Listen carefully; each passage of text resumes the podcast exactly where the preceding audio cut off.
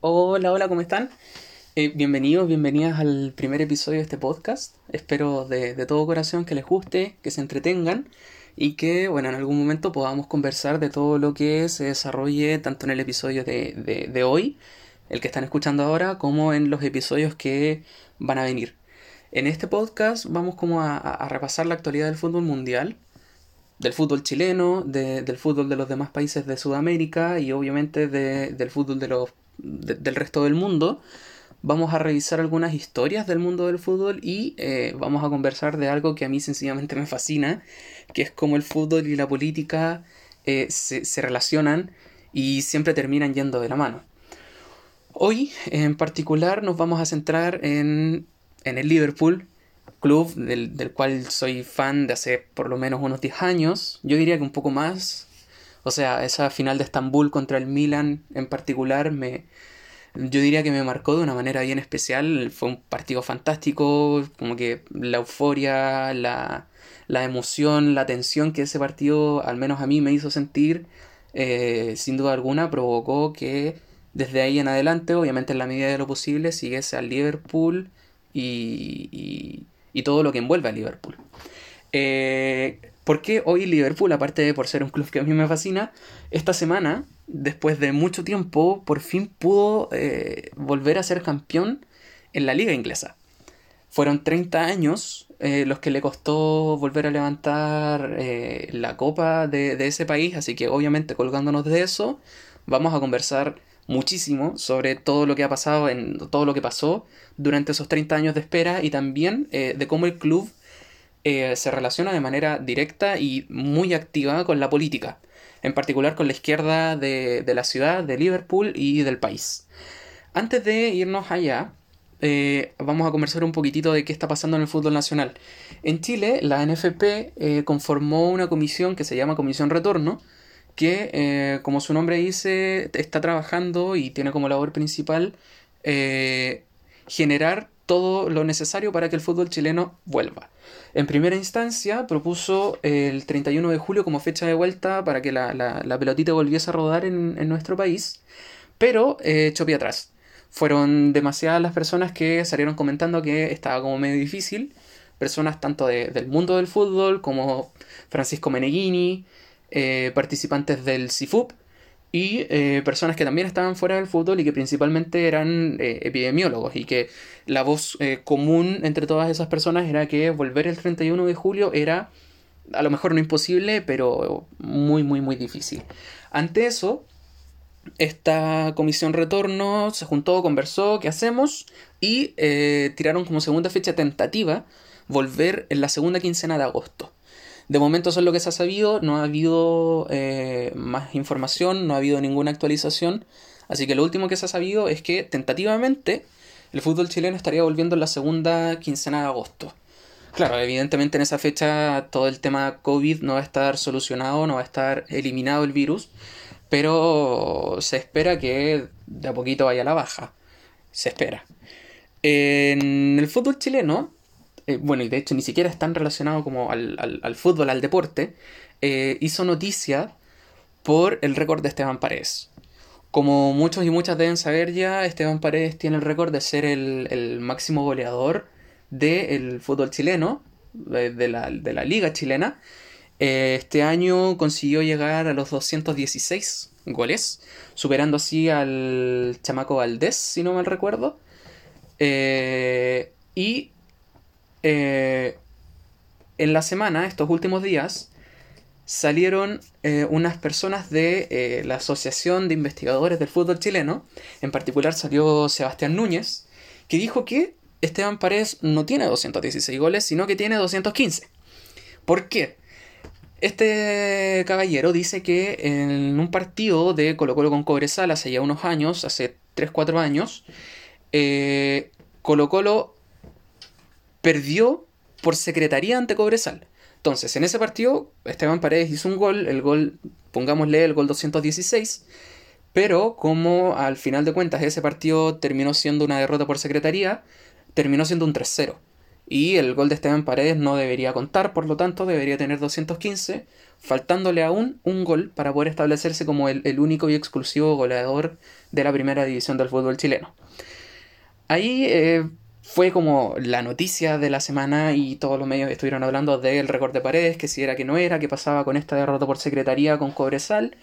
Y a la larga la NFP salió como diciendo, están progresando, Esteban Paredes tiene 216 goles, anotó 216 goles y era. como que no, no vamos a darle más vueltas al asunto, no nos vamos a entrampar en algo de ese estilo.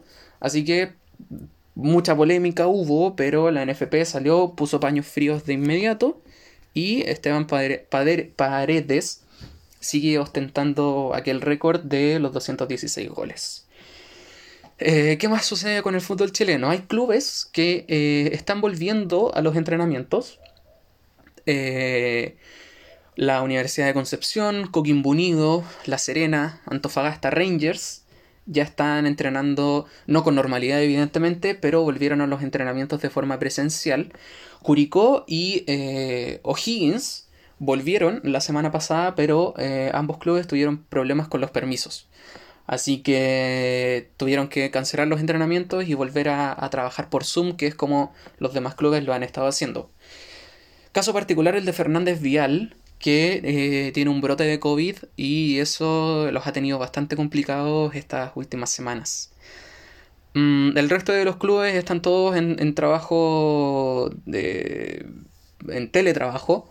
Eh, obviamente el, caso particular de de Católica, de la Universidad de Chile y de Colo Colo, eh, bueno, y de todos los clubes de Santiago, evidentemente, no pueden volver a los entrenamientos por estar en una cuarentena total. Eh, así que clubes como esos y, todos los otros que están en una situación eh, similar no han podido volver a trabajar de manera presencial y se mantienen trabajando de manera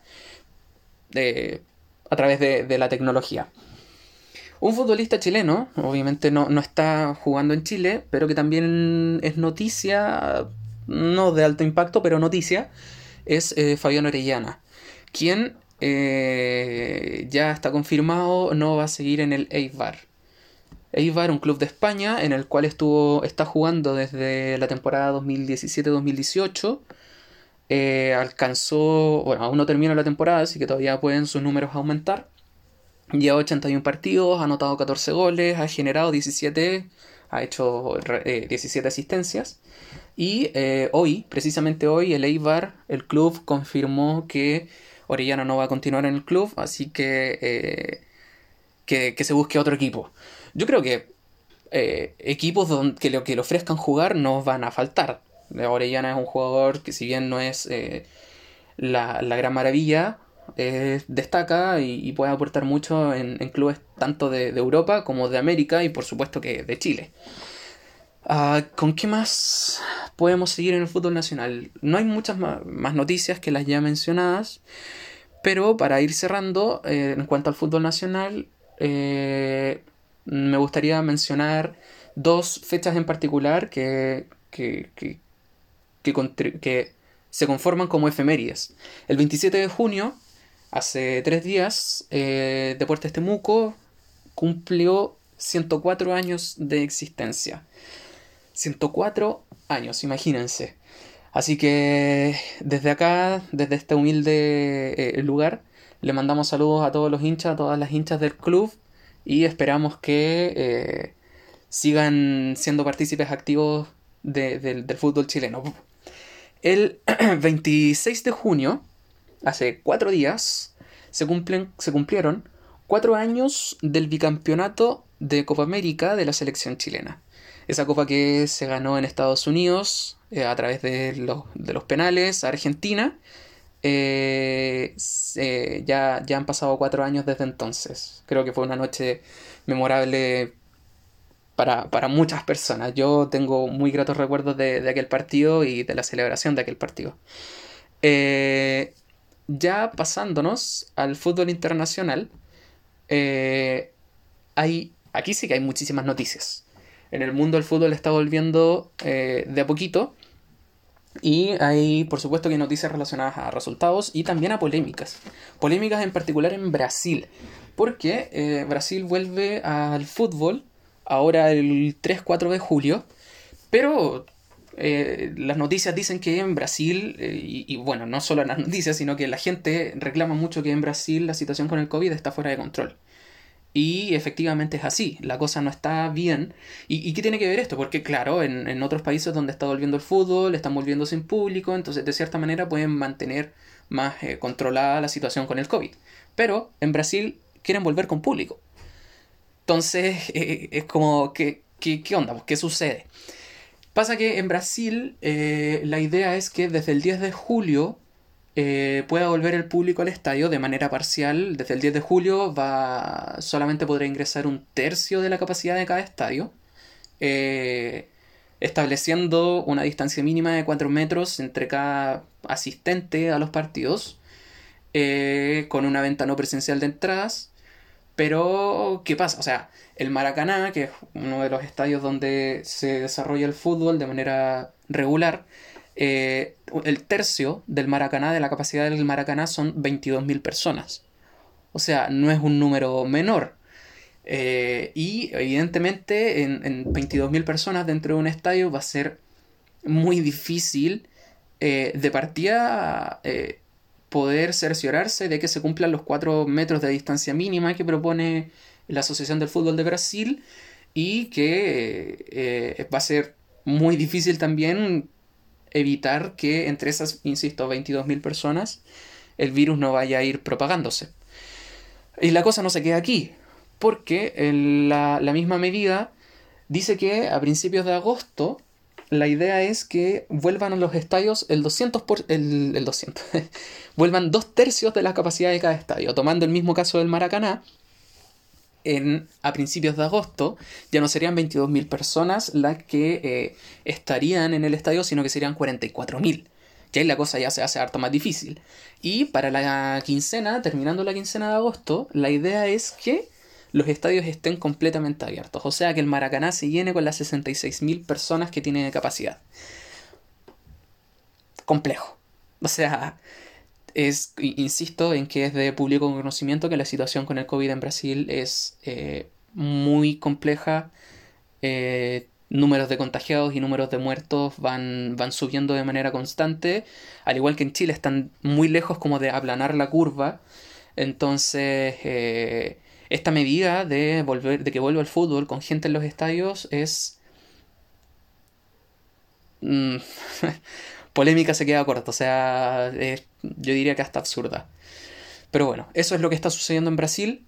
Eh, el fútbol, insisto, eh, se están volviendo a jugar algunos partidos, pero la liga vuelve el, el 3 o el 4 de julio, ahora ya en los próximos días. Y desde el 10 de julio empezaría a la vuelta del, del público a los estadios. Así que ahí habrá que estar atentos a qué sucede en aquel país. Alemania. Alemania, vámonos a Europa. Eh, en Europa y el, fútbol ya está de vuelta. En, particular en Alemania fue el primer país en el que. En el, primer país de las cinco grandes ligas en el que volvió el fútbol. Y por lo mismo fue el primer país de estas mismas cinco grandes ligas que eh, terminó. La Bundesliga se acabó el fin de semana que acaba de terminar. Eh, en la fecha en particular, el Bayern Múnich le ganó 4-0 al Wolfsburg Dortmund, yo creo que este es un, resultado llamativo, el Borussia Dortmund perdió 4-0 ante el Hoffenheim. En el Hoffenheim, Kramerich, delantero, estuvo prendidísimo, anotó los cuatro goles del partido y generó lo que para muchos, para muchas, fue la sorpresa de la fecha en Alemania. ¿Qué pasa con los chilenos en Alemania? Charles Aranguis jugó el segundo tiempo en la victoria eh, de 1-0 del Leverkusen ante el Mainz. Mico Albornoz eh, terminó su contrato y de hecho eh, también está buscando club, igual que Fabián Orellana, así que hay que estar pendientes a ver qué sucede con, con el sueco nacionalizado chileno. A lo mejor vuelve a Chile, bueno, llega, creo que nunca ha jugado en Chile, a lo mejor llega a Chile o a lo mejor se mantiene jugando en alguna de las ligas de Europa. Como les acabo de mencionar, la Bundesliga terminó. Eh, campeón salió el Bayern Múnich por octavo año consecutivo.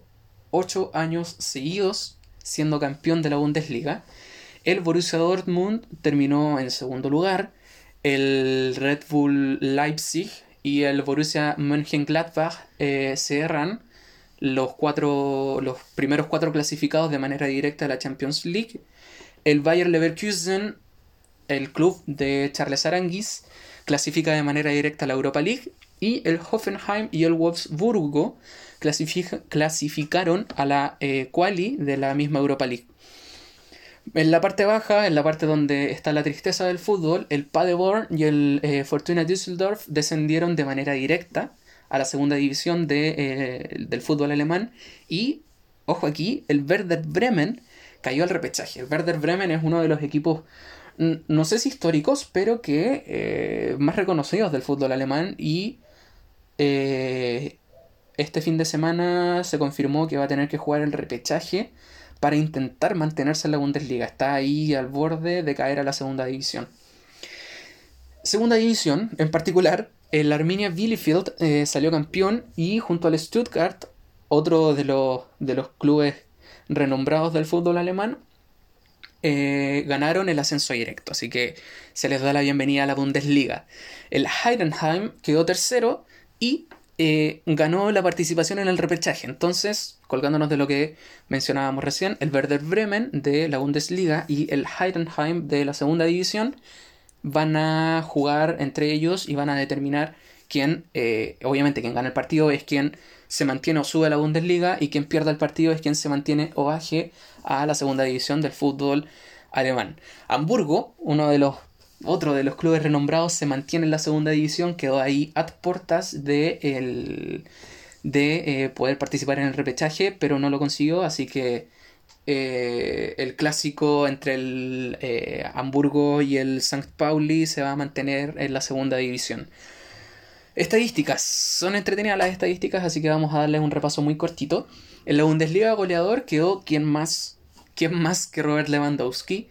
34 eh, goles en la Bundesliga, literalmente un gol por partido, son números de verdad que de locos. O sea, que un delantero se mantenga tantos años con un rendimiento tan bueno, tan, tan potente, es algo que de verdad impresiona y que es, eh, es digno de un reconocimiento mundial. Así que en primer lugar en la tabla de goleadores Lewandowski con 34 goles. Segundo quedó Timo Werner, quien esta temporada jugó en el Red Bull Leipzig y que desde la próxima temporada va a jugar en el Chelsea.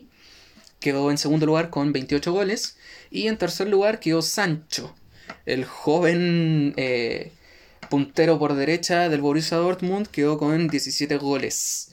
En eh, la tabla de asistencias quedó Müller eh, que quedó en primer lugar, Müller con 21 asistencias. El mismo Sancho, Jadon Sancho, Jadon Sancho, quedó en segundo lugar con 16 y eh, Torgan Hazard, el hermano de Eden, quedó en tercer lugar con 13 eh, asistencias.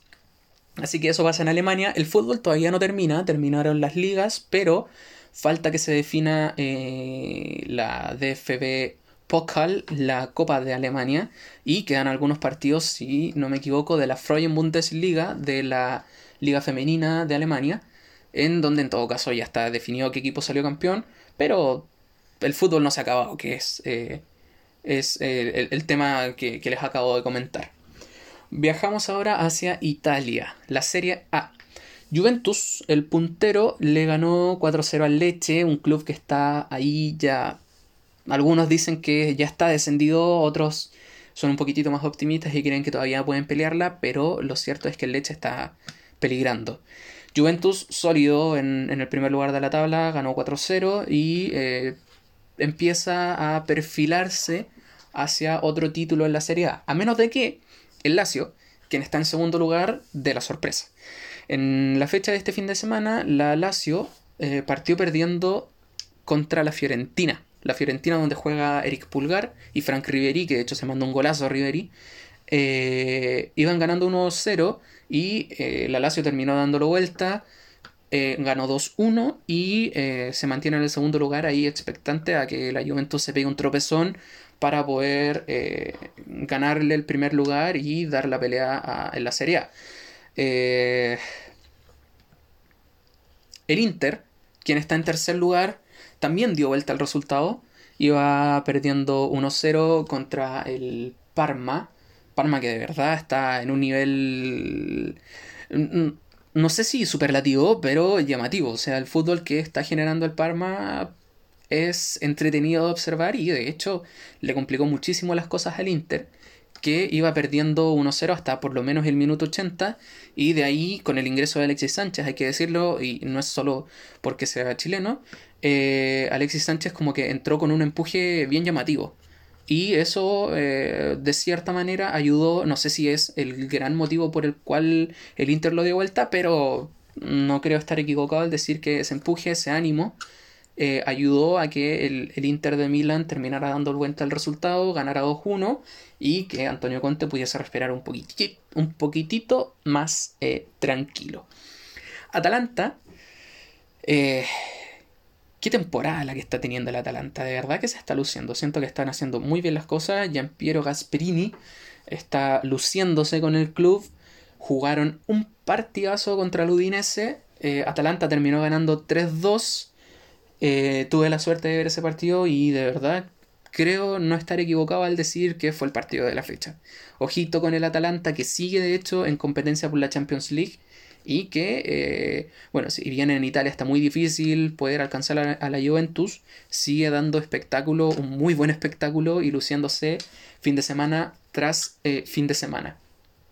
En otro partido que prometía muchísimo, que era el de la Roma, que está en quinto lugar, contra el del Milan, contra el Milan, que está en séptimo lugar, eh, el primer tiempo fue decepcionante. Digamos las cosas como son. El primer tiempo fue soporífero. Pero en el segundo tiempo el Milan ingresó a algunos jugadores, hizo algunos cambios y cambió la actitud, salió a buscar el partido y terminó ganando 2-0.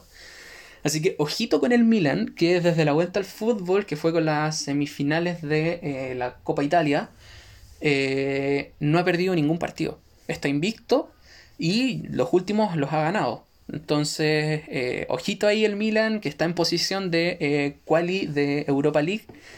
Y sin duda es la gran ambición del Milan volver a participar en un torneo europeo. Ojito también con Rebic, delantero del Milan. Lleva muchos goles en los últimos partidos.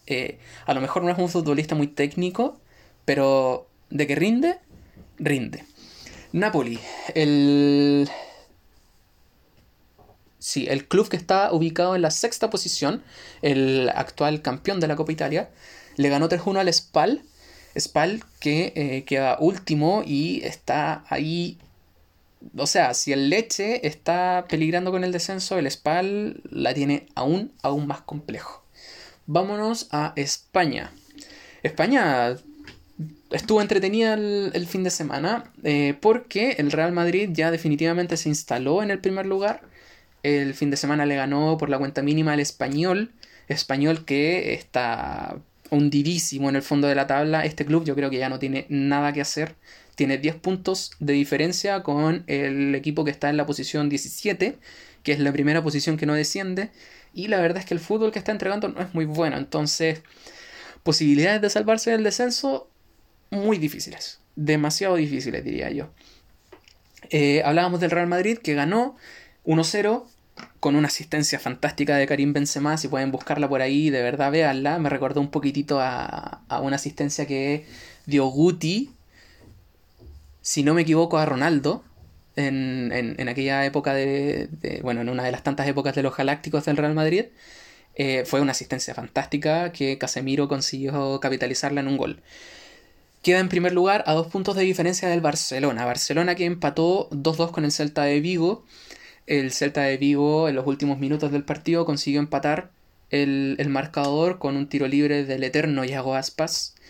Eh, y empieza a ceder un poquitito la ventaja hacia. Le, empieza a ceder un poco eh, terreno al Real Madrid que eh, se empieza a perfilar y se empieza a probar la corona de campeón. Eh, ojito aquí con el caso de empate, porque el Real Madrid ahora queda con un leve margen de error, puede incluso empatar un partido y terminaría, terminaría siendo campeón igual, porque si empata un partido de los que le queda y Barcelona los gana todos, quedarían en igualdad de puntos. Y en, caso de igualdad de puntos, el Real Madrid saldría campeón porque eh, en el nuevo formato de la, liga, eh, en caso de igualdad de puntos, queda en primer lugar quien haya ganado más puntos en los partidos que involucren a los dos equipos en cuestión.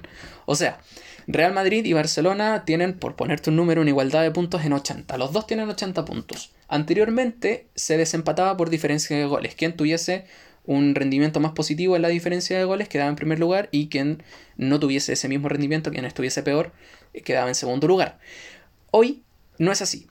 Eh, mismo caso, Real Madrid y Barcelona, caso hipotético, empatan con 80 puntos. Para definir quién queda arriba y quién queda abajo, hay que recurrir a los dos partidos que hayan jugado entre ellos. El Real Madrid y Barcelona eh, ya se jugaron los dos partidos de la temporada. Uno fue triunfo para el Real Madrid y el segundo fue un empate. Por lo tanto, de los seis puntos posibles en estos dos partidos, Real Madrid sacó cuatro y Barcelona sacó uno. Y por consiguiente, en caso de empate, el Real Madrid quedaría en primer lugar y eh, se terminaría siendo campeón de eh, la Liga de España. Así que ahí tiene una leve ventaja. Otros resultados. El Sevilla empató a uno con el Valladolid. El, Atleti, el Atlético de Madrid le ganó 2-1 al Alavés. El Villarreal, ojito con el Villarreal. Si antes mencionábamos lo del Milan, el Villarreal también tiene lo suyo, también está jugando muy buen fútbol, también va invicto. Eh, desde la vuelta al fútbol, lleva cinco partidos consecutivos sin perder. Si no me equivoco, son cuatro triunfos y un empate. Y este fin de semana le ganó 2-0 al Valencia. Valencia que terminó despidiendo a su eh, director técnico. Ah, viajamos ahora, cruzamos un poquitito de, mar y llegamos a Inglaterra. En Inglaterra, este fin de semana se jugaron los cuartos de final de la eh, FA Cup, la copa más antigua. El Manchester City, no, sí, el Manchester City ganó 2-0 eh, al Newcastle, un partido de trámite eh, relativamente fácil. Bravo, Claudio Bravo jugó de titular en, en los Citizens y fue un mero espectador. Tuvo dos llegadas de peligro, una que se fue desviada y la otra que no tuvo muchísimas complicaciones para controlar el balón, así que eh, un partido, insisto, relativamente tranquilo para el City de Guardiola que le ganó 2-0 al Newcastle. Manchester United, los Diablos Rojos, le ganaron 2-1 a el Vol, Mode, si no me equivoco. Eh, con gol de Maguire en el último minuto del tiempo extra. Habían empatado en el tiempo regular y en el minuto 118, si la memoria no me falla, el Manchester United terminó eh, ganándole por 2-1 a, su rival. Arsenal por fin sonríe un poquitito, consigue su segunda victoria al hilo y le ganó 2-1 al Sheffield con gol al último minuto eh, de Dani Ceballos, un jugador que venía muy cuestionado.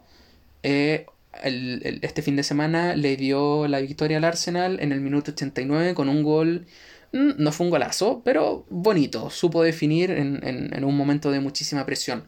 En último lugar, el Chelsea es el cuarto clasificado a las semifinales de la FA Cup tras ganarle por 1-0 al Leicester City.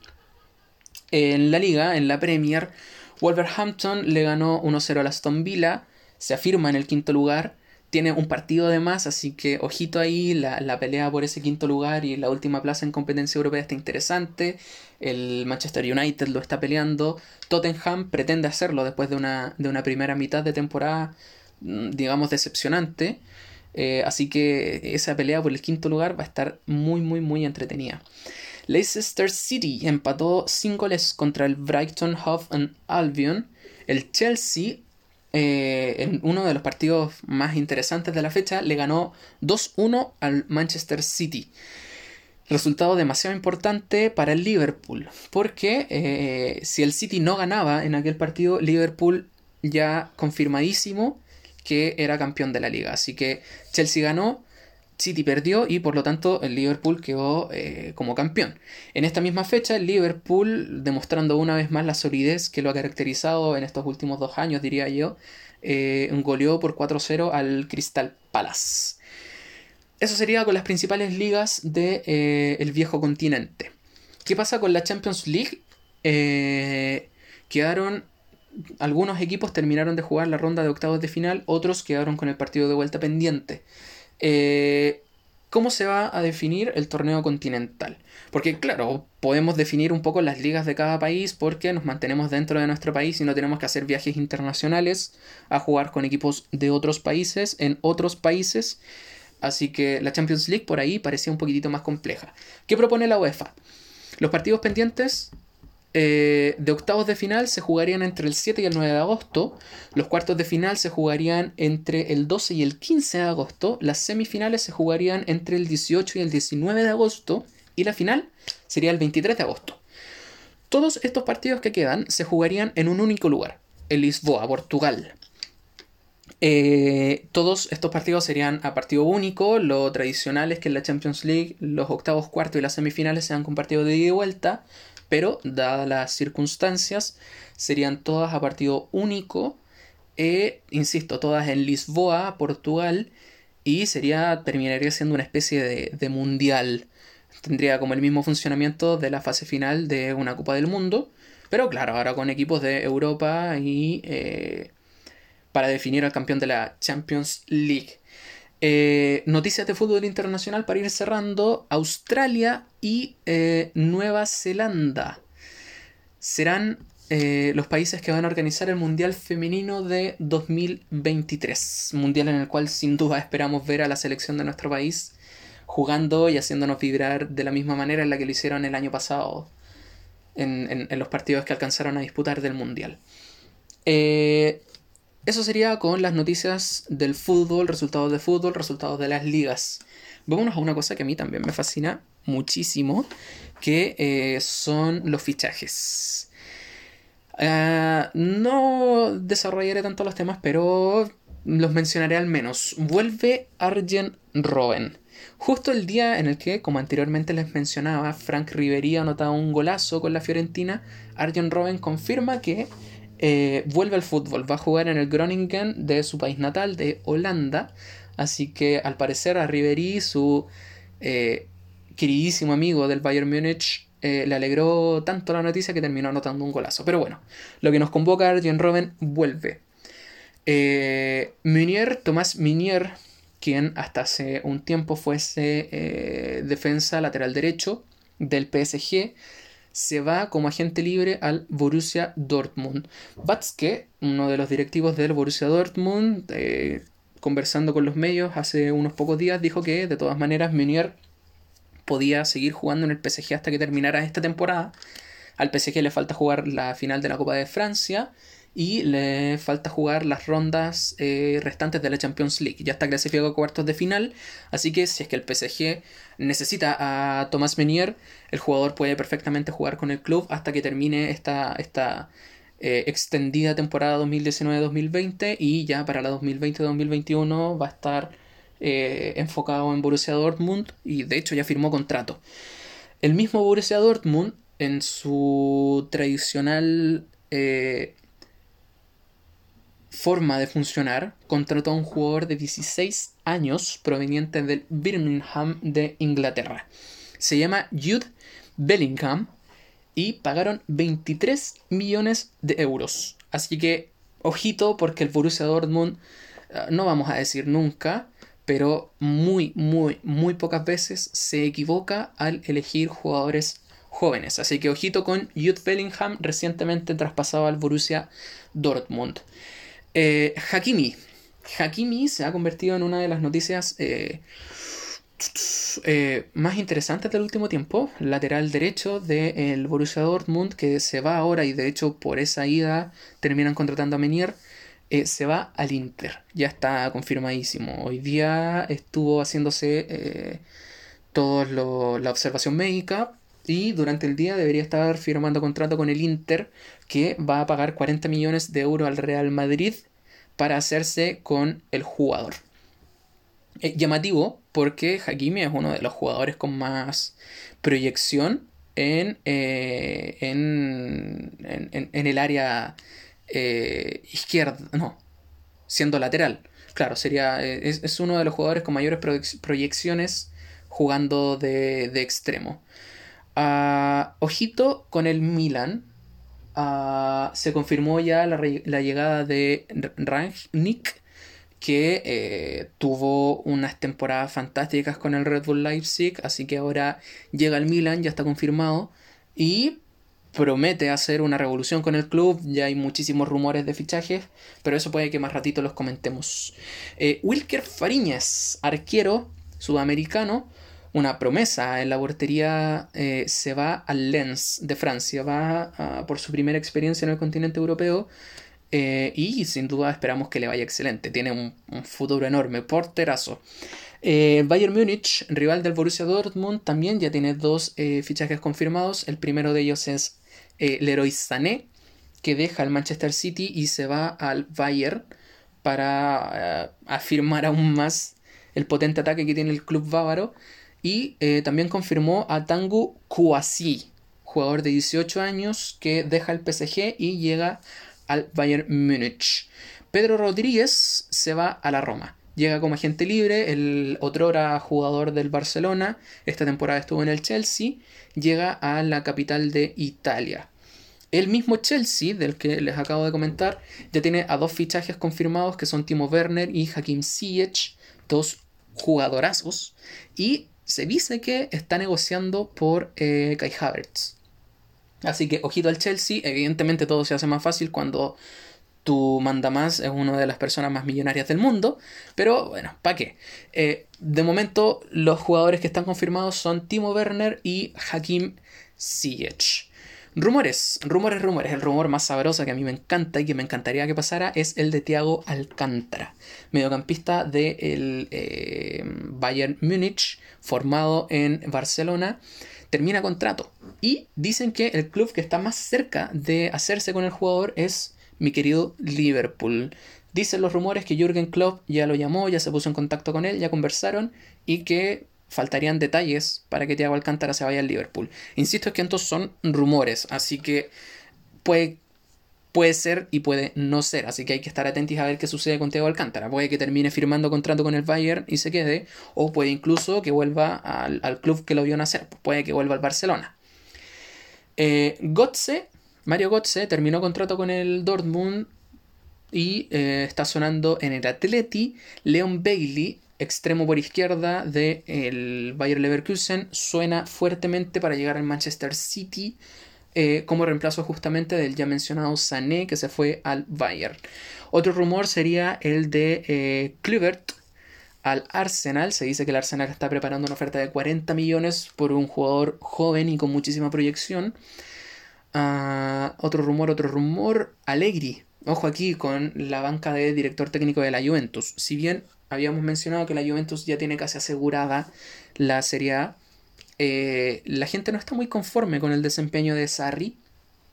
Y eh, empezaron a salir los rumores de que la directiva de la Juventus ya está negociando con Massimiliano Allegri y con Mauricio Pochettino. Así que habrá que ver qué sucede ahí.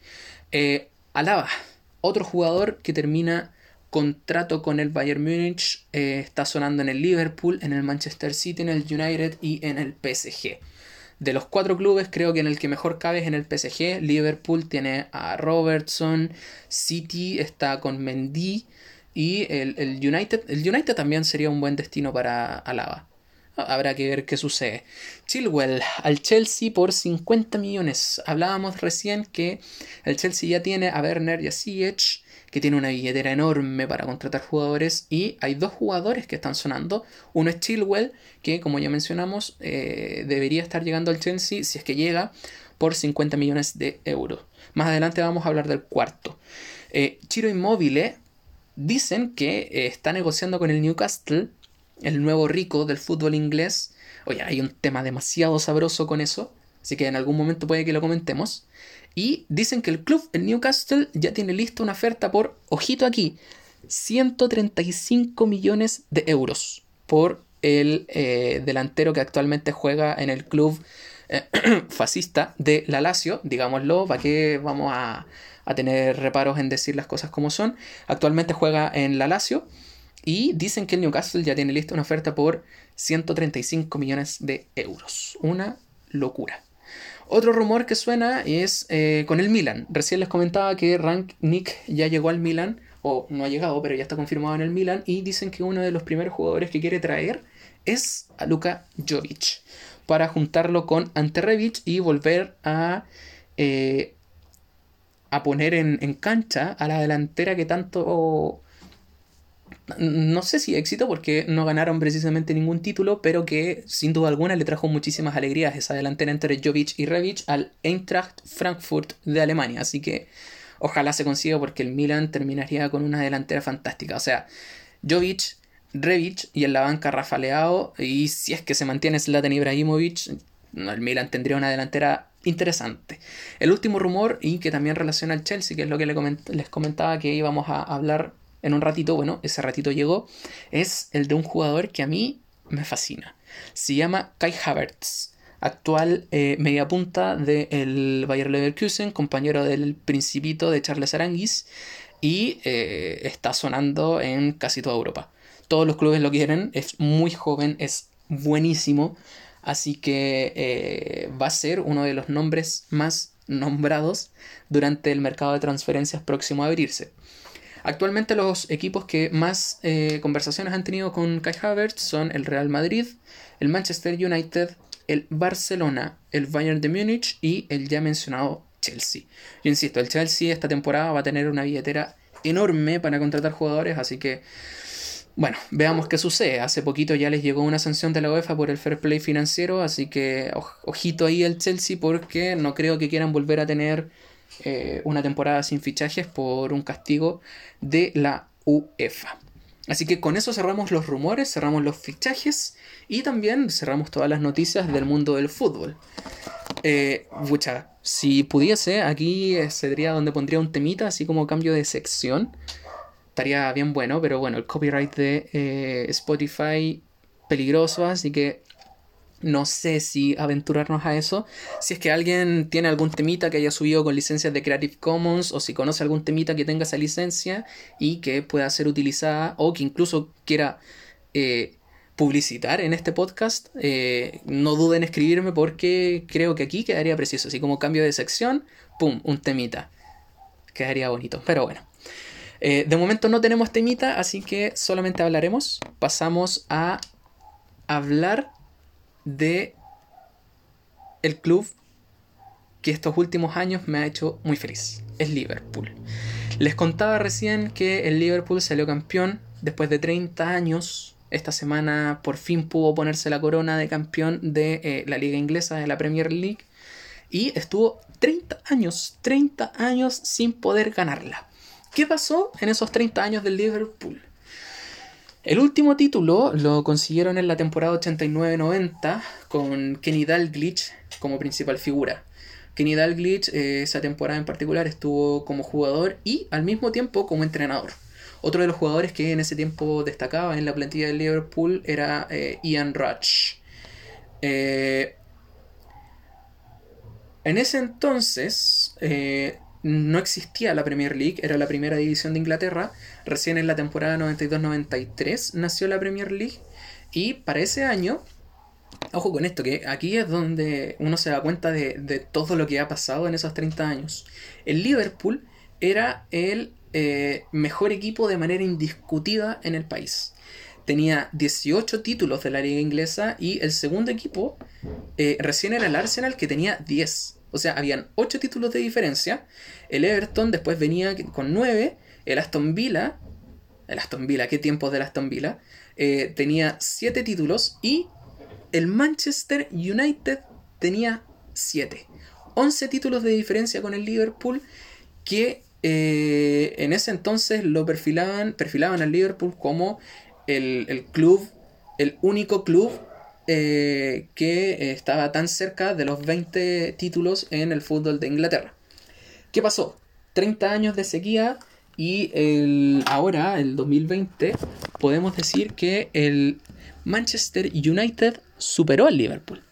Ya no es aquel club que tenía 7 títulos, sino que tiene 20. Eh, y claro, ahí se produjo una sabrosísima rivalidad, bueno, ya existía, pero esta, esta dada de vuelta en la cantidad de títulos del Manchester United la eh, afianzó, por decirlo de alguna manera, aún más, porque cuando el Liverpool ganó su título número 18, muchas personas de, la barra eh, decía como cuando tengan los mismos 18 títulos que el Liverpool podrán ser recién considerados como un equipo grande y ¡pum!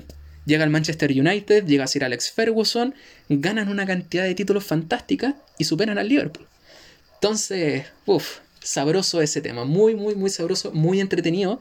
Y bueno, de hecho, aquí a modo personal, y no es solo porque me gusta el Liverpool, creo que el derby más eh, más importante y más destacado de Inglaterra es justamente ese, el del Manchester United con el Liverpool. Pero bueno, volvamos al tema. En 30 años, el Liverpool tuvo varios técnicos. Eh, no es que haya tenido un técnico por temporada, el Liverpool es un club que se caracteriza por tener procesos. Eh, así que hubo seis técnicos, si no me equivoco, sí, fueron seis. Graham Saunes, Roy Evans, Gerard Julier, Rafa Benítez, Roy Hodgson por segunda vez. No, no, miento. Kenny Dalglish por segunda vez, Roy Hodgson y eh, Brendan Rodgers. Con Brendan, Brendan Rodgers estuvieron a punto de conseguir la, la Premier League, la tan ansiada Premier League. Pero uf, vamos a conversar de eso. Eh, el porrazo de Gerard les quitó de las manos el título. Bueno, ahí conversaremos. En estos mismos 30 años, eh, por la camiseta del Liverpool, eh, pasaron jugadores importantísimos. Jamie Carragher, Michael Owen, Steven Gerrard, Xavi Alonso, Fernando Torres. Son uno de los, de los equipos... Ah, eh, son unos de los jugadores más destacados que estuvieron en el club y que no pudieron levantar el título de la Premier League en estos 30 años. Eh, de todas maneras, esos 30 años no fueron de total sequía. El Liverpool igual ganó eh, algunas copas, ganó en, en, particular, ganó 3 FA Cup, ganó 2 Community Shield, que vendría siendo como la Supercopa de Inglaterra, en la que se enfrentan los campeones de la FA Cup y el campeón de la Premier League. Ganó 4 English Football League, si no me equivoco, eran las siglas Cup. Hoy en día se conoce como la Carabao Cup. Ganó 4 de esas, ganó una Europa League, 3 Supercopas de Europa, un Mundial de Clubes y dos Champions League. En estos 30 años nos vamos a detener y vamos a contar eh, tres hitos eh, particulares. El primero de ellos es eh, el casi título del 2014 que les comentaba recién. El Liverpool estaba en primer lugar teniendo cuatro puntos de ventaja contra el Manchester City que en ese tiempo lo dirigía Mancini, Roberto Mancini. Cuatro puntos de ventaja, quedaban tres partidos, así que el Liverpool ya estaba ahí. Quedaban nueve puntos de juego, tenía cuatro puntos de ventaja, así que no le faltaba mucho para poder ser campeón. Pero tres fechas antes de que terminara eh, el campeonato, el Liverpool jugó contra el Chelsea y Gerard se cayó. De manera literal. Eh, iban a cero, Gerard tiene la pelota, balón controlado en su propio campo de juego y como que al, intentar dar el pase da un paso hacia atrás, se resbala, se cae, Demba va, aprovecha obviamente ese resbalón, se va derechito al arco y anota el gol para el Chelsea. Partido que al final el Liverpool iba a terminar perdiendo y ese resbalón de Gerrard es motivo de burla de muchas de las barras de, los demás equipos de Inglaterra y motivo de eh, incluso de una depresión en el futbolista. O sea, después de ese resbalón, Gerrard, y él lo confesó, cayó en una depresión por el, el, el, error que cometió, que no sé siquiera si cometió, pero que le acaeció en aquel partido. O sea, después de muchos años el Liverpool estaba ahí a punto de ganar y te caes y pierdes el partido y el City se te acerca, ya no son cuatro puntos de diferencia, sino que es solo uno. Y el bajón anímico que eh, tuvo el Liverpool en ese momento fue... Mm, no, no hubo vuelta atrás. Eh, segunda fecha antes de que terminara eh, la Copa, el Liverpool todavía tenía la ventaja, tenía que ganar el partido, le tocaba contra el Crystal Palace. Y lo iba haciendo. Iba ganando 3-0. Tenía ya. Se estaba probando la corona. El público estaba feliz. Estaban ya casi festejando. Pero en algo que literalmente nadie se esperaba, Crystal Palace lo empata.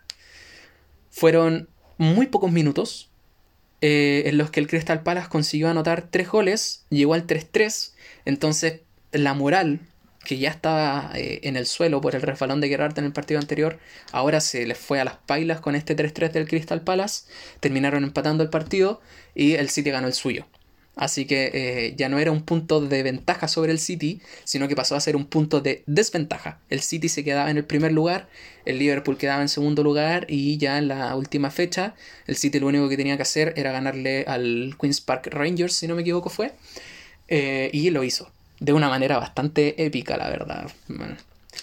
Ahí empieza a surgir un poquitito la rivalidad, este roce entre el City y el Liverpool. Eh, pero el 2014 ese es uno de los hitos que marcan estos 30 años sin títulos. Obviamente lo marca no por algo positivo, sino porque eh, ese refalón de Gerrard es una imagen eh, no grata en la memoria de, todos quienes eh, queremos a este club. Otro hito, que este sí es un poquitito más alegre, es lo que pasó en el Milagro de Estambul. Yo hace un momento les comentaba que este partido en particular eh, me hizo seguir a este club. Eh, muchos, muchas deben recordar este partido y es que, como no.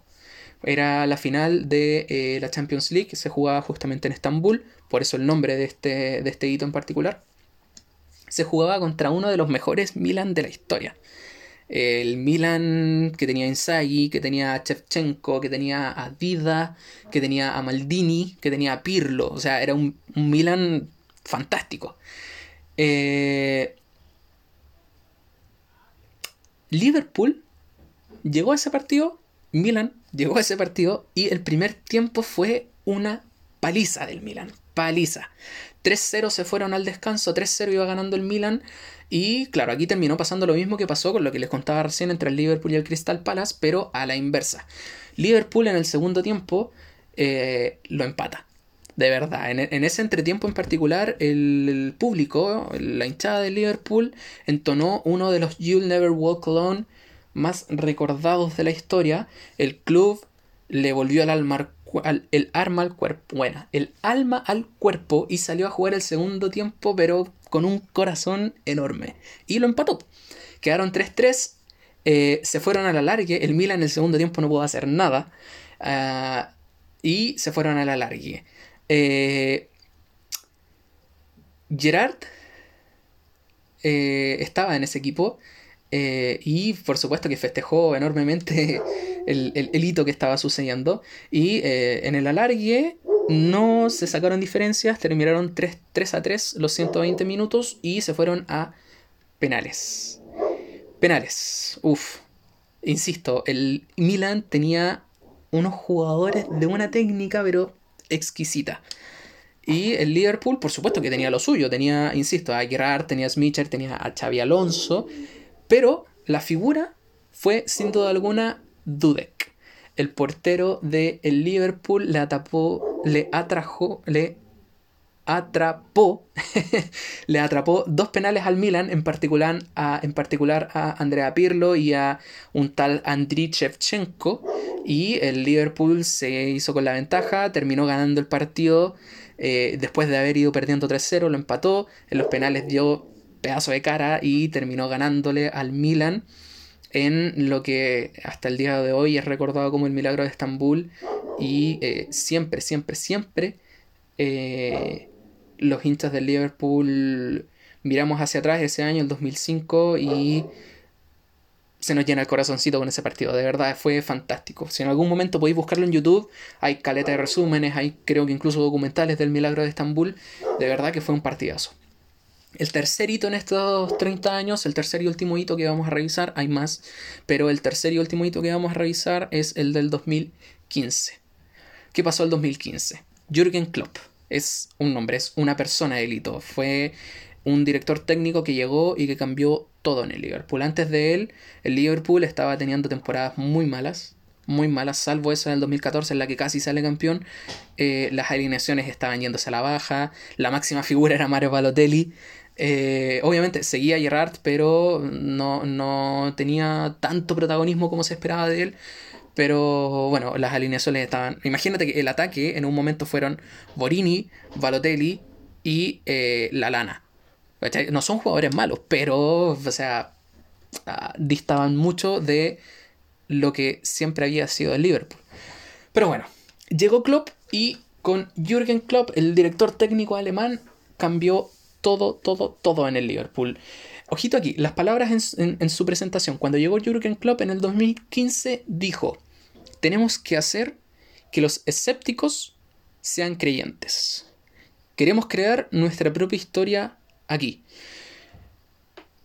Se paró el tiro. Dijo aquí, llegué yo, vamos a hacer eh, historia. Y de hecho, en esa misma presentación, él dijo, me voy a demorar cuatro años en sacar campeón al Liverpool.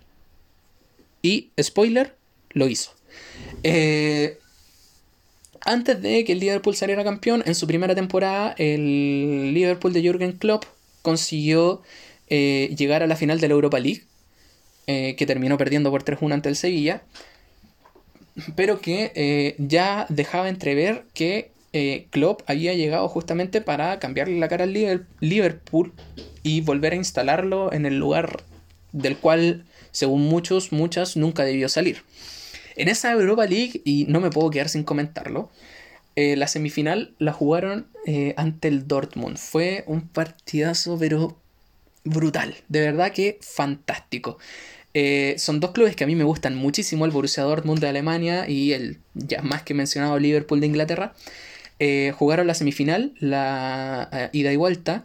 La ida la jugaron en el Signal Iduna Park, en el estadio del Dortmund, Alemania. Empataron a 1. Y la vuelta la jugaron en Anfield. ¿Qué pasó aquí? Porque aquí, de verdad, si pueden ver este partido, véanlo. Está completo en la página de la UEFA. Está el resumen también, si obviamente no quieren darse la lata de ver, eh, de estar 90 minutos pegados, pegadas a la pantalla. Pero es un partidazo. Partió ganando el Dortmund 2-0. Y claro, como los últimos años del Liverpool no habían sido buenos, todos ya dijeron así como que ya aquí ya está. O sea, Liverpool no puede hacer nada, tiene dos ceros de desventaja. El Dortmund en ese tiempo era un equipo muy sólido, lo sigue siendo, pero ese año en particular tenía a Aubameyang, tenía a Royce, tenía a Mkhitaryan, jugadores que de verdad hacían parecer que el Liverpool ya no tenía nada que hacer.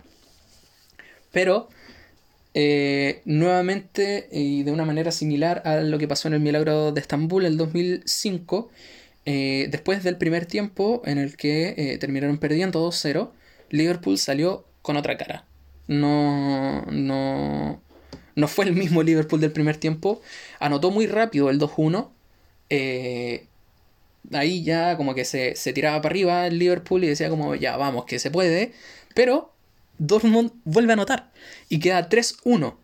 Entonces nuevamente aparecieron los fantasmas de que no, que ese gol del Dortmund le, iba a bajar la moral al club y que no iba a poder dar vuelta al partido. Calmado que aquí estaba Jürgen Klopp. Y en ese partido quedó claro qué es lo que Jürgen Klopp quería hacer con el Liverpool.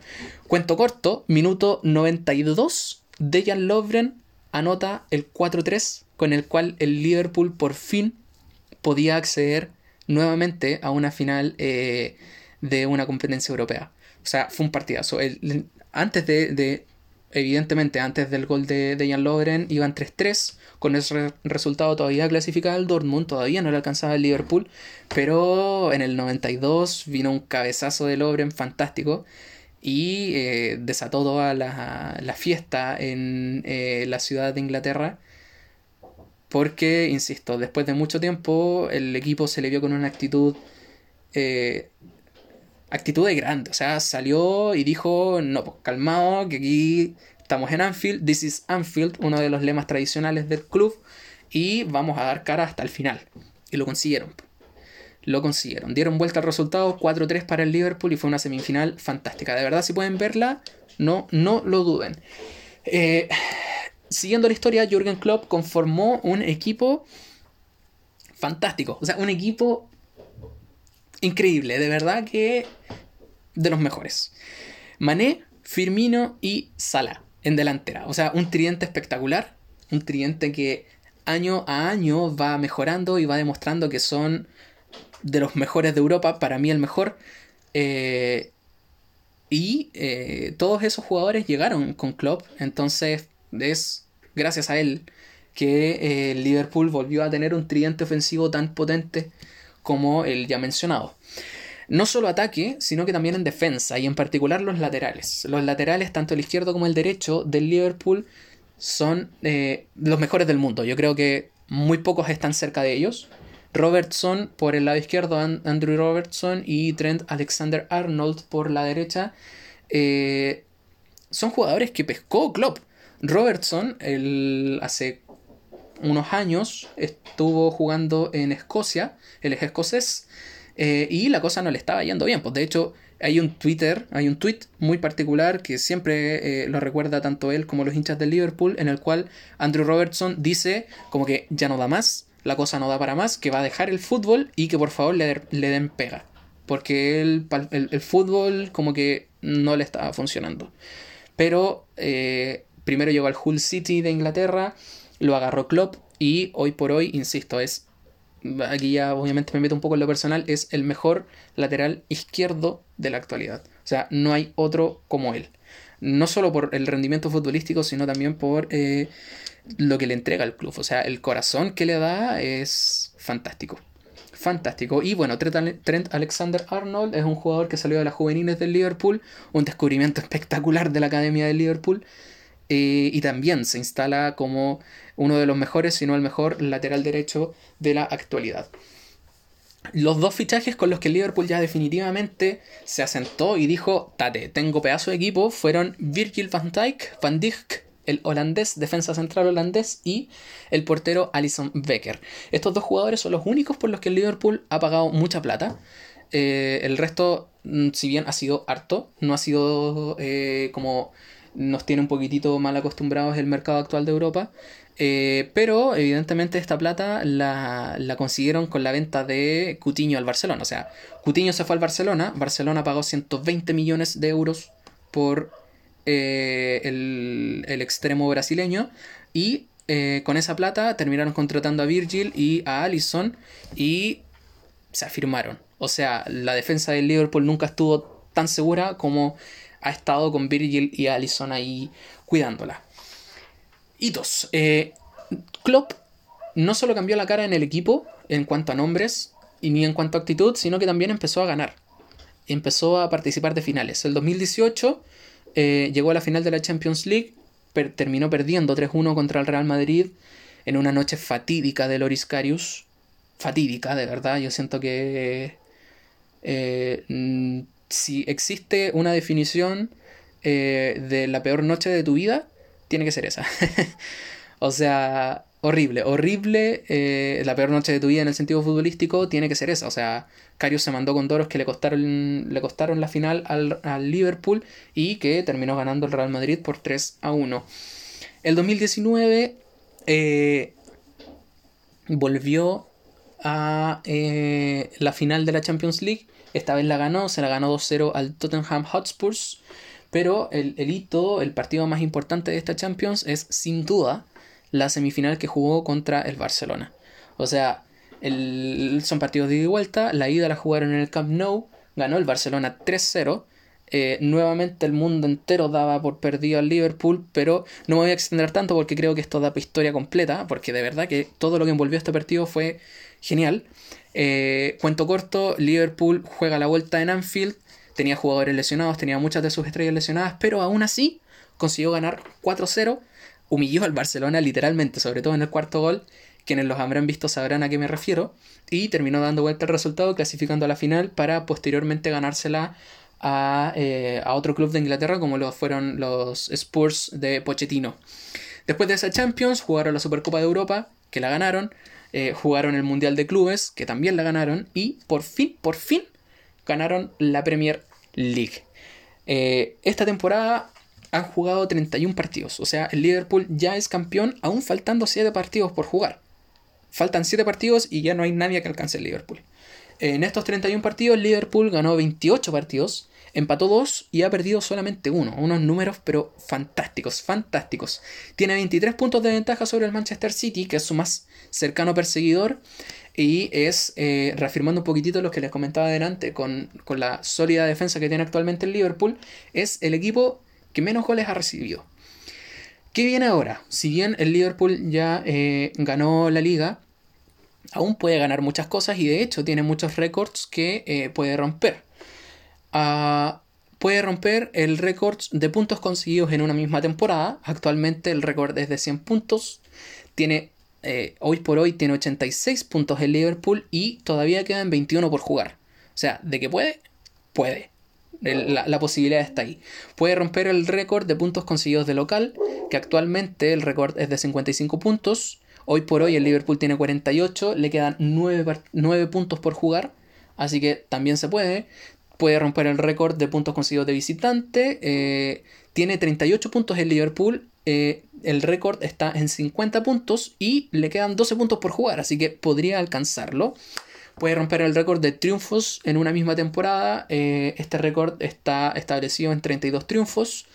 El Liverpool tiene 28 en esta temporada y le quedan 7 partidos por jugar. Así que con ganar solo 4 de esos partidos ya se pone en la misma línea de este récord puede empatar por consiguiente el eh, récord de triunfos conseguidos de local, que actualmente eh, el récord está en 18 partidos. Liverpool tiene 16 y le faltan 3 partidos por jugar, así que también se puede. Puede eh, romper el récord de partidos ganados de visita, que actualmente el récord está establecido en los 16 triunfos. El Liverpool tiene 12 en la presente temporada y le faltan 4 partidos por jugar. Y puede romper el récord de goles a favor. Este está más difícil. Yo creo que este es el más difícil. El récord está establecido en 106 goles en una misma temporada. Liverpool lleva 70. Teniendo en consideración que le quedan 7 partidos por jugar, Liverpool tendría que hacer por lo menos 5 goles por partido para llegar al récord. Y de hecho aún le faltaría uno. Así que seamos realistas, el, corazón aquí mueve mucho, pero también hay que ser realistas en que es difícil conseguir 5 goles por partido durante 7 partidos. Pero bueno, Klopp y Liverpool nos han mostrado que en actitud nunca se quedan. Así que eso, esa es la historia de hoy, eso es lo que ha pasado con los 30 años del Liverpool, 30 años que han tenido eh, negros, blancos y grises, pero que eh, hoy por hoy eh, la historia le sonríe al Liverpool y le dice que lo consiguió que después de 30 años pudieron volver a levantar la copa, pudieron volver a coronarse como campeones de la Liga de Inglaterra y la ciudad completa lo ha celebrado y lo va a seguir celebrando. Vámonos a la última sección del capítulo de hoy, llevamos caleta de tiempo. Eh, fútbol y política. Qué buen tema. Sigamos hablando de Liverpool. Eh, vámonos eh, a qué, qué pasa con el Liverpool y la política. Y seamos directos la relación de Liverpool es con el socialismo. entre 1959 y 1974, eh, en Liverpool estuvo Bill Shankly. Con él partió toda esta relación que tiene Liverpool con, eh, con el socialismo. Bill Shankly fue un DT que eh, sacó al Liverpool de la segunda división y que lo llevó a ser campeón de Inglaterra y también, bueno, gracias a él, eh, terminó siendo eh, campeón de Europa. Shankly trajo muchísimas cosas al Liverpool, muchísimas. O sea, aparte de lo futbolístico, eh, eh, fue quien puso ese mítico cartel del This is Anfield que está a la salida de los camerines hacia la cancha. Es, un, es, un simple cartel, entre muchas comillas simple, que dice This is arriba, tiene el logo, el escudo de Liverpool al medio y que abajo dice Anfield cada vez que los equipos están saliendo a la cancha, el capitán y no solo el capitán en algunas ocasiones tocan ese, ese cartel para mostrarle al club rival que están entrando a Anfield y que se preparen porque en Anfield pasan muchas, muchas cosas. Otro aporte de Chankly fue el You'll Never Walk Alone, el Nunca Caminarás Solo, el himno del Liverpool y que eh, hoy por hoy sigue cantándose con muchísimo corazón, con muchísima pasión y de verdad que es precioso. Yo espero algún día poder estar ahí en Anfield. Eh, no solo escuchando, sino que también cantando el You'll Never Walk Alone. Además, eh, otra cosa que se le da a Chankly es a Bob Paisley, un DT aprendiz de Bill que solo por agregar un dato, un DT que consiguió 20 títulos con el Liverpool en tan solo 9 años. Así que importante. Pero lo que nos convoca, el gran aporte de Bill Shankly al Liverpool fue la impronta socialista. ¿Por qué? Bill Shankly, cuando vivía en Escocia, eh, eh, comenzó a trabajar a muy corta edad en las minas de ese país, en Escocia. Y ahí aprendió, según sus propias palabras, que la única manera de sobrevivir era con el trabajo en equipo. Desde ese momento, el compromiso, el sacrificio, la camaradería, la solidaridad y la importancia del colectivo eh, se convirtieron en valores sagrados para él y por consiguiente para el Liverpool.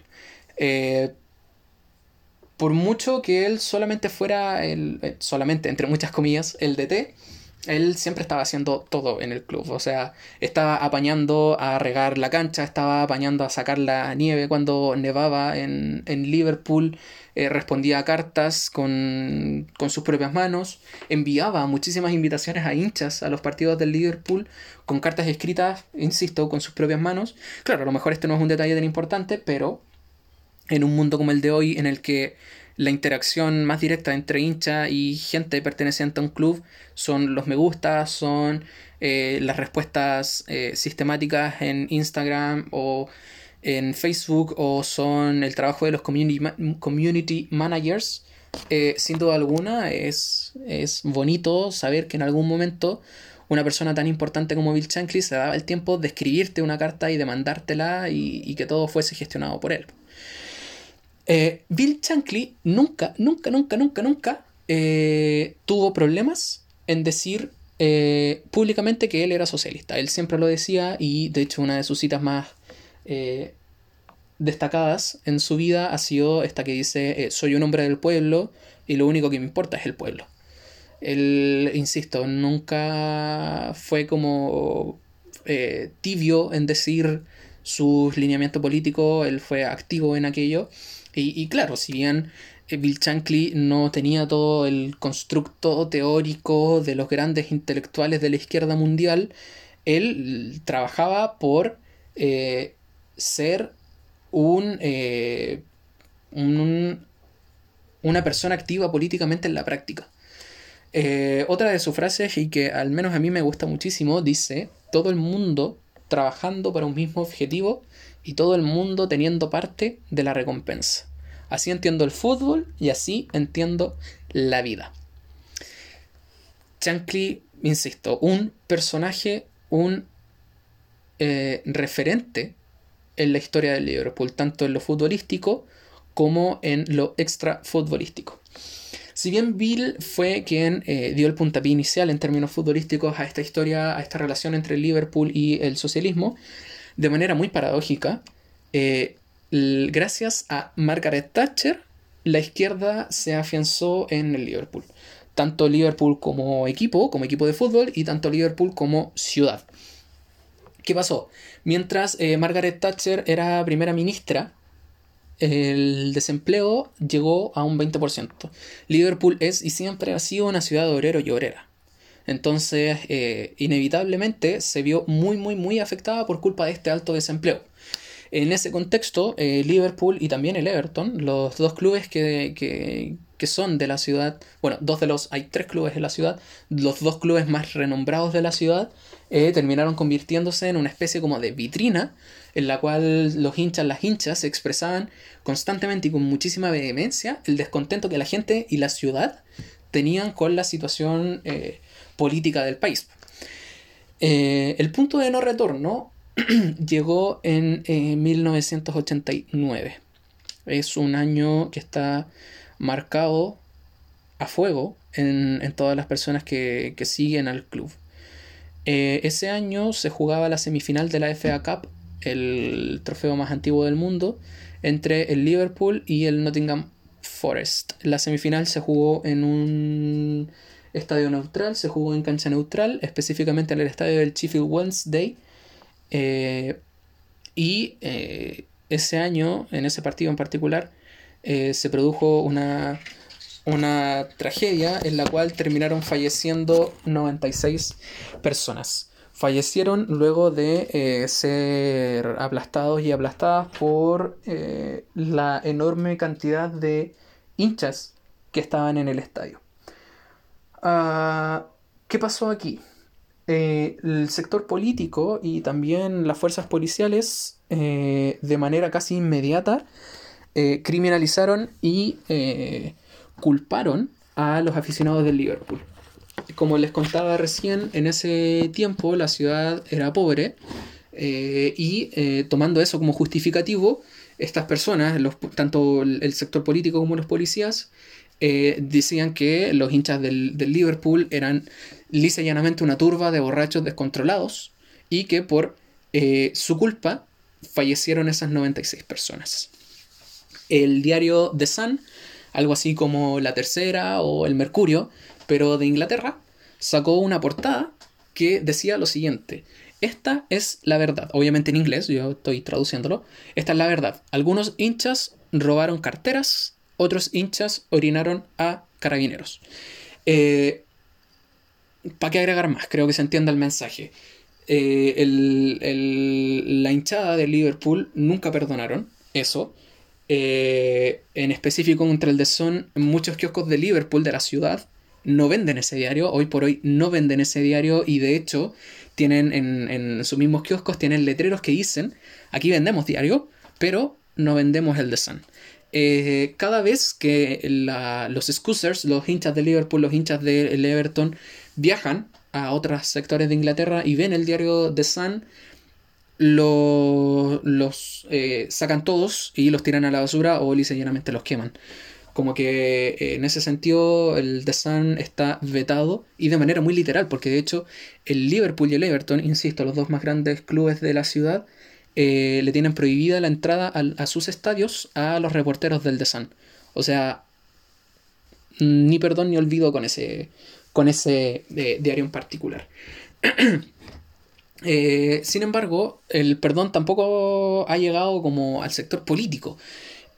Todos los años y en muchos partidos, en la hinchada del Liverpool, el, el The Cop, se llaman The Cop, ojo que es The Cop con K, no con C, el Cop con C es... Ah, puede generar muchas confusiones, pero es The Cop con K y que no tiene nada que ver con fuerzas policiales. Eh, la hinchada del Liverpool eh, tira en las galerías mensajes, gritos, cánticos que eh, exigen que se haga justicia, que demuestran que no se ha olvidado lo que pasó y que solicitan recurrentemente que los verdaderos culpables de la tragedia se hagan responsables por lo que pasó en Hillsborough. esto llega a tal nivel que las barras del Liverpool y del Everton, que son rivales, son como los equipos rivales de la ciudad, cuando juegan ambos equipos se unen. O sea, no, no, van en la parada como de ah, equipo rival, vamos a pelearla, sino que se unen y en conjunto siempre se sacan lienzos, siempre cantan, siempre dan muestras de eh, exigencias, insisto, en que se haga justicia con la tragedia de Hillsborough. Uno de los eh, lienzos más renombrados que se han sacado la, barra del Liverpool y del Everton en conjunto. Era un lienzo no tan grande, pero que decía todos los Scousers, los habitantes de Liverpool, sabemos la verdad. Justicia para los 96. Liverpool, así como un dato freak, eh, todos los años, desde el 89, tiene bordado un 96 en alguna parte de sus camisetas en, homenaje a las víctimas de eh, Hillsborough. Bueno, eh, hoy por hoy, eh, las alusiones al socialismo se ven recurrentemente en Anfield. Hay un sector de la barra que eh, siempre anda con un lienzo que es al puro estilo soviético. Es, es la, esta típica bandera en la que sale Marx, sale Lenin, sale Stalin y si la memoria no me falla sale Engels, así como de perfil. Claro, es esa misma bandera, pero que en vez de tener a estos rostros, tiene los rostros de los más destacados de las más destacadas personas que han estado en el club. En particular, en una bandera en la que sale Bill Shankly, el que ya, el ya mencionado Bill Shankly, sale Bob Paisley, sale Joe Fagan, Kenny Dalglish, Rafa Benítez y hace poquito agregaron el rostro del el actual DT, Jürgen Klopp. Sentándonos en el Jürgen Klopp, eh, él eh, no tiene tampoco problemas en hablar de política y ah, hace un tiempo declaró de manera pública eh, ser de izquierda. Él literalmente dijo que él no se siente cómodo en un mundo privatizado, que él nunca votaría por la derecha y que él se posicionaba sin duda alguna en la izquierda.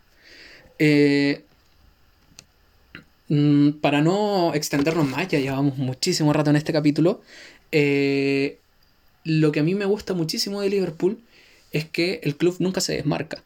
Porque claro, hay muchos clubes en el mundo que tienen actividad política relacionada a la izquierda, pero no sé, pues acá en Chile, por ejemplo, en, el, en, la Universidad Católica está el, grupo Alta la Frente, eh, Católica para su gente, y también está eh, Nuestra Cruzada.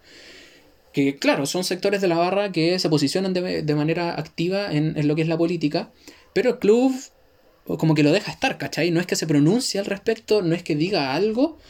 Eh, y lo mismo pasa con muchos clubes, tanto de Chile como del mundo. Pues, pero el Liverpool no es así. El club Liverpool eh, nunca se desmarca. Nunca, nunca, nunca. O sea, el Liverpool no tiene problema en mostrar en sus redes aquel lienzo del que les hablaba, este, este lienzo al, estilo soviético. Uno de los dirigentes del Liverpool eh, hace muy poco dijo que la clave del actual éxito del Liverpool se basaba y era el socialismo, así literal, eso es literalmente lo que dijo, entonces, eh, por supuesto que eso hace que eh, Liverpool se inscriba como un club que tiene sus líneas políticas claramente definidas y que eh, toda la comunidad del Liverpool, desde los hinchas, desde los dirigentes, desde los DT, jugadores, todos, todos, todas, todas las personas que trabajan en Liverpool, todas las personas que se relacionan con el Liverpool, tienen claro que el club es de izquierda. Así que eso, eso es otra de las cosas que me maravilla muchísimo de este equipo. Eh, y esa sería la, la, historia de fútbol y política del día de hoy. Hace un tiempo la conté a través de mi Instagram personal, pero no podía quedarme sin mencionarlo en este primer episodio del podcast, sabiendo que además se centra muchísimo en el Liverpool por el hito deportivo en particular que consiguió, pero, eh, eh, insisto, no me podía quedar sin contarles esto eh, sobre el Liverpool y su actividad política. Ya estamos llegando al término de este primer capítulo. muchísimas gracias si es que llegaste hasta acá, de verdad te pasaste. Espero que te hayas divertido, que las historias hayan estado interesantes. Espero que eh, nos volvamos a escuchar en alguna próxima ocasión. Voy a estar subiendo eh, de, inicio, eh, cada dos semanas voy a estar subiendo un episodio de este podcast. vamos a conversar lo mismo que hemos estado conversando acá. Ojalá en algún momento se nos sume más gente y, y conversemos entre más de una persona y no sea solo un monólogo. Lo que comentemos aquí del Liverpool. bueno, en este caso del Liverpool, pero eh, que no sea un monólogo lo que comentemos aquí de, fútbol. Eh, así que, insisto, muchísimas gracias por escucharme. Eh, para cerrar, te voy a contar los partidos que se vienen en estas dos semanas para que les, tengáis un ojo y, y, no te perdáis, porque de verdad que se viene fútbol. Bueno, el primero que no te podéis perder es el del Manchester City-Liverpool. No te lo podéis perder. O sea, Liverpool salió campeón, salió campeón en la cara del Manchester City y lo va a ir a celebrar al estadio del Manchester City que si bien no es un rival histórico, es un rival, yo diría que ideológico. Pues Manchester City es una de las urbes capitalistas del fútbol mundial eh, y Liverpool es muy diferente. Y de hecho han habido muchos roces entre Pep Guardiola y Jürgen Klopp por lo mismo. O sea, Klopp siempre dice que eh, Guardiola es un buen DT porque le arma los equipos, ¿cachai? O sea, Guardiola sí es un buen DT, pero eh, sería muy distinto si es que no estuviese con. no hubiese participado en clubes que le tenían a disposición una billetera enorme. Pues, y el caso del City es como el, ejemplo más eh, evidente de aquello. Entonces va a ser interesante. El City eh, dijo que le iba a hacer un pasillo como de eh, reconocimiento al Liverpool por el título que consiguieron. Como que tratan de estar en buena onda. Pero va a estar sabrosito. Va a estar muy, muy, muy sabrosito ver a Guardiola, ver a Sterling y, ver al City completo eh, recibiendo al Liverpool campeón. Así que ojito con ese partido, se juega, se juega pasado mañana, jueves 2 de julio. Eh, y bueno, más allá de ese como contexto que le das ahora al partido, se promete buen fútbol. O sea, los dos clubes juegan un muy buen fútbol, así que va a estar bueno por donde se lo mire. Hoy, martes 30 de junio, juega el Barcelona con el Atlético Madrid. Partidazo no te lo puedes perder. Eh, ojito con este partido, que al menos en el nombre no promete mucho, pero que en la cancha, aquí opinión personal, siento que va a estar buenísimo, que es el del Hellas Verona con el Parma por la Serie A. Dos clubes que están peleando por entrar a Europa después de muchísimo tiempo y eh, promete, promete, de verdad que ojito ahí. Claro, no son clubes que tengan futbolistas de gran renombre, pero eh, por ganas no se quedan y por fútbol tampoco. Han estado jugando muy buen fútbol este último tiempo. Y se juega el Atalanta-Napoli el jueves 2 de julio, el Lazio-Milan el sábado 4 de julio, el Leverkusen versus Bayern de Múnich por la final de la DFB Pokal el sábado 4 de julio, el Milan-Juventus también promete ser un muy muy muy buen partido el martes 7, el Juventus-Atalanta se juega el sábado 11, el Napoli-Milan el domingo 12 y eh, el Tottenham Arsenal se juega también el domingo 12 de julio. Y eso también promete ser un, muy buen partido, este derby eh, londinense que se juega en Inglaterra. Y así estamos llegando al final. Vuelvo a repetirte infinitas gracias por escucharme. Eh, comparte si es que puedes. voy a estar, insisto, constantemente subiendo información tengo ya una cuenta de Instagram que va a empezar a activarse en la que se van a estar subiendo de manera más cotidiana noticias, datos, información. Y eh, una vez más, muchísimas gracias por escucharme. Nos vemos en dos semanitas. Que tengas dos semanas fantásticas. Que te vaya muy bien en todo. Y eh, gracias una vez más por escucharme. De verdad, estamos recién empezando esto. Y, y obviamente que me emociona, me pone un poquitito nervioso. Pero eh, gracias por estar ahí escuchando y dándome ese apoyo. Tan solo eso, o sea, tan solo poniéndole play a este podcast, ya me estás ayudando muchísimo. De verdad que muchísimas gracias. Nos escuchamos de principio en dos semanas más. Así que eso pues, que estés muy bien. Cuídate. gracias por tanto. Chao, chao.